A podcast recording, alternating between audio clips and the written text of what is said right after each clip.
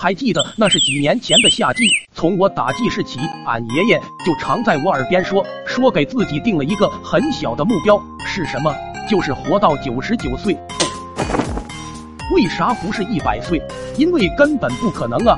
那天我在院外玩耍，老爹跑过来跟我说，过几天俺爷爷生日，让我保底得给我爷准备一个惊喜。惊吓行不行？此时俺爷就冲了出来，是不是想比我先走？往哪走啊？那天没啥事，跟小伙伴去山里玩，看见满山的蘑菇，想着明天生日了。以往俺爷的生日都是自己做一碗长寿面，连蛋都舍不得加，我就打算摘一些回去。没一会，我就摘了满满的一筐。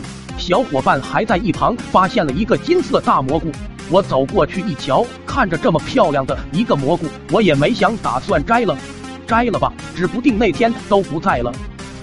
我俩背着蘑菇就往家赶，中途还没忘给我表演了一下才艺。我回家把蘑菇放在了厨房，并留下一张纸条就出去了。晚上俺爷回到家里，看见大筐蘑菇跟纸条，俺爷拿起纸条一看，当时画面极度的温馨。俺爷硬是拿起洋葱熏出了几点泪滴。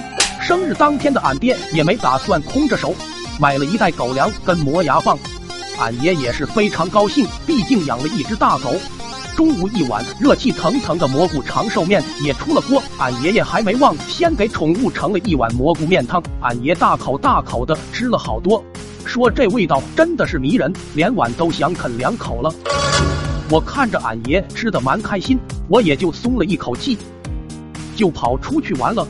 我一出门就看见狗喝完汤就不见了，我就急忙想着去找。一出院子门，我就看了狗在路中间晒太阳。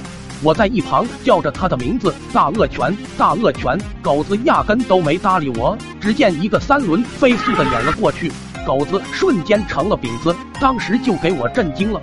我赶紧回屋，打算告诉我爷爷。俺爷爷也是刚做完二百个俯卧撑，准备午休。